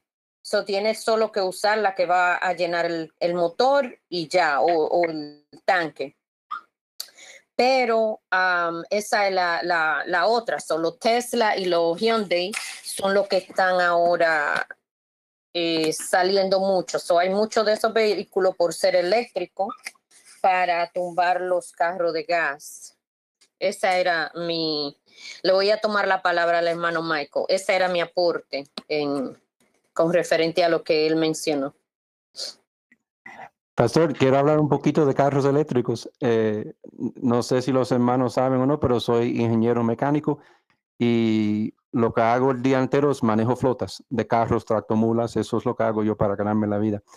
Entonces, carro eléctrico es básicamente un fraude. Si uno se, se pone a verlo de un punto de vista macro, porque primero te cuesta más el carro inicialmente, porque el carro de gasolina es más barato. Luego, para cargarle las baterías, eh, eso hay un cobro, porque la electricidad de, su casa no es, no es gratis y, eso va aumentando mucho. Entonces, va a haber un día que cargar un carro eléctrico va, a costar lo mismo que tanquearlo con gasolina. Eh, si se elevara la batería, eh, las baterías, yo me acuerdo cuando trabajaba por la Toyota, y el Prius era un carro nuevo, eh, híbrido, esa batería costaba hasta 10 mil dólares. Entonces nosotros, como éramos la fábrica y los carros eran nuevos, todavía como un experimento, le pagábamos el costo a la batería al cliente como, como algo bueno, ¿me entiende? Eh, como una ayuda porque eran muy caras y como era el principio de eso de eléctrico, en ese entonces era muy caro. Pero también te dicen que eso cuida la tierra comprar un carro eléctrico. Y mira que es mentira porque el carro eléctrico lleva mucho más cobre y mucho más plata para construir y también eh, otros eh, materiales eh, metales como el níquel y, lithium para las baterías. Entonces, causa que haya más minería de, la tierra, que, lo que hace eso. Cuando minan, son sucia el aire y contamina la agua, ¿me entiende? Y también cuando uno carga ese carro, la planta eléctrica eso no es electricidad solar ni de turbina, eso es electricidad quemando o carbón o quemando petróleo para cargar ese carro supuestamente limpio, pero ¿de dónde sale la electricidad? De un lugar sucio, de una planta eléctrica. Entonces, sí, es un, es un truco. No es lo que te han dicho, puede ser que en el futuro eh, bajen los precios y puede ser que en un futuro las plantas eléctricas tengan electricidad limpia y puede ser que sea lo que están diciendo que es pero en el momento no es lo que dicen. La verdad que es una trampa. Eh, yo prefiero carros de gasolina ah, eh, por este momento, pero sí es una trampa. Y Tesla solamente sobrevivió eh, cuando empezó como una fábrica porque Elon Musk, que es el presidente, Obama le daba mucho aporte del gobierno, dinero del gobierno, porque como era una compañía green, verde, como de cuidar el ambiente, él no dejó que Elon Musk terminara en fracaso, ¿me entiende? Entonces, por eso ese man sí salió como exitoso, pero con el aporte del gobierno. Si no fuera por eso, nunca hubiera pasado. Eso es todo, pastor y hermanos. Amén. Muy importante las recomendaciones para los que planean conseguir carro y cosas así. Mano Ángel. Gracias. Bueno, eh, Gracias, este hermano Michael, por, por la aportación. Yo este, estuve como asesor de ventas de Honda, este, hermanos. Y bueno, la, la estrategia de venta que utilizábamos era en, en, el Civic, Civic híbrido, precisamente lo que está diciendo el hermano Michael, que es un... Bueno, ese maneja dos motores, un motor eléctrico y un motor de gasolina, los dos al mismo tiempo. Y bueno, se eh, reduce las emisiones de, de de contaminantes y, bueno, ese es el, principal este, eh, pues argumento ¿no? de venta que teníamos de este vehículo y qué bueno que, que, me dice esto. Yo la verdad sí había en un momento pensado comprar mejor un, un coche eh, eléctrico, pero buen, buena estrategia por ese lado. Por otro lado, este, aquí en México ahorita ha subido mucho la gasolina. Eh, está en 5 dólares el galón aquí en ah. México.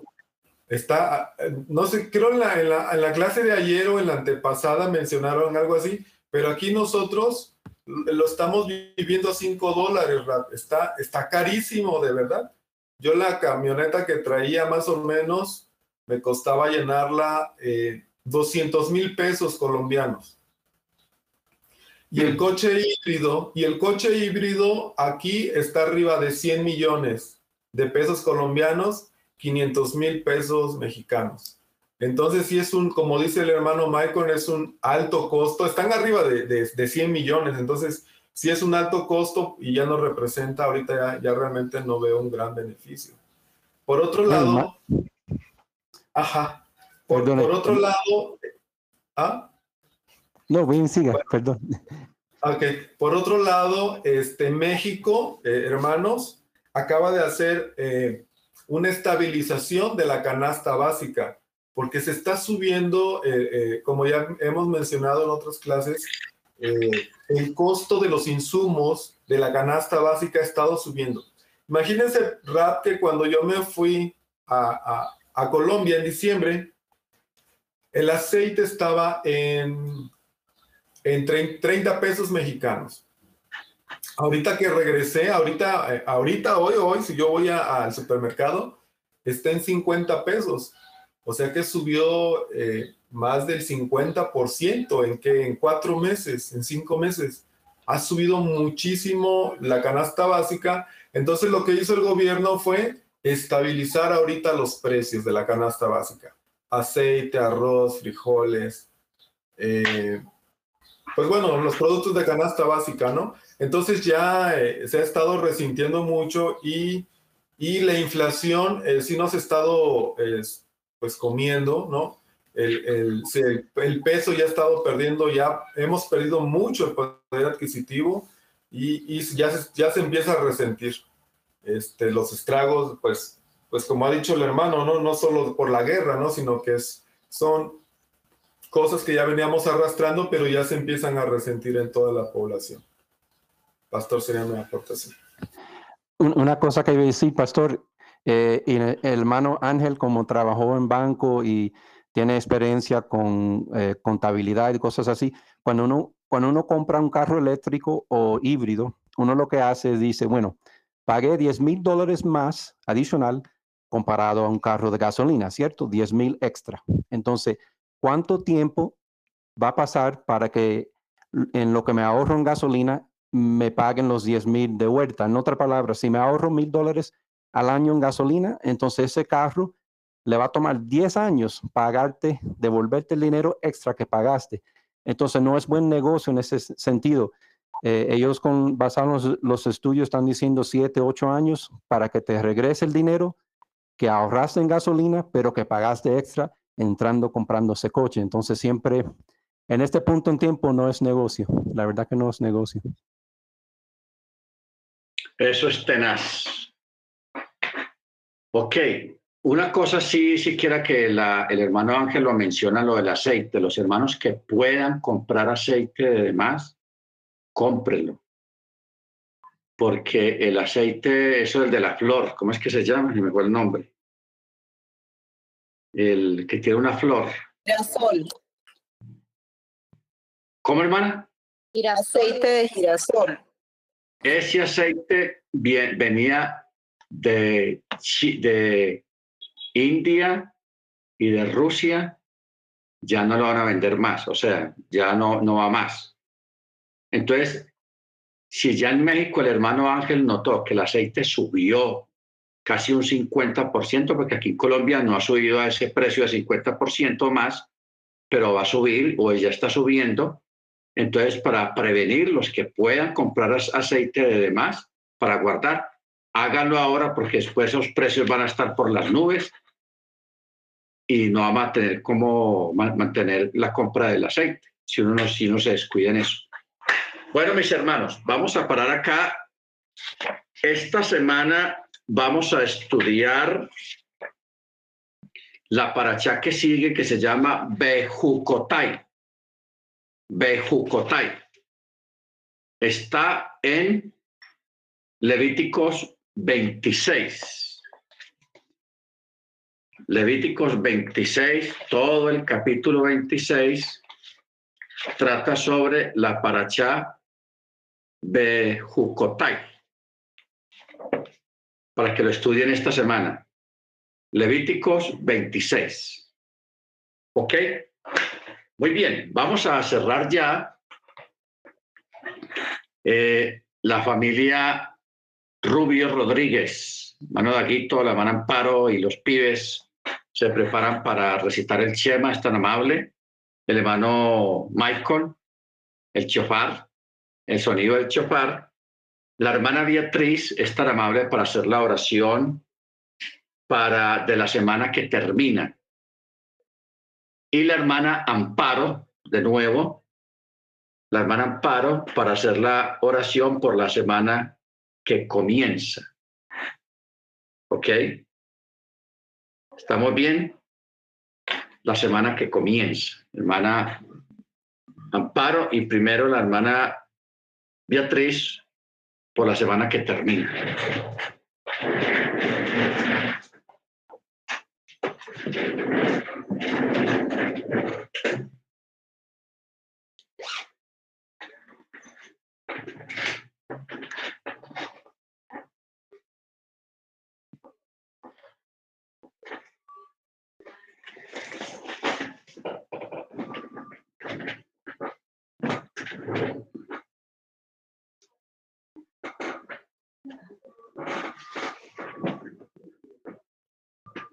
Bien, pues, hermano Dagoberto y familia,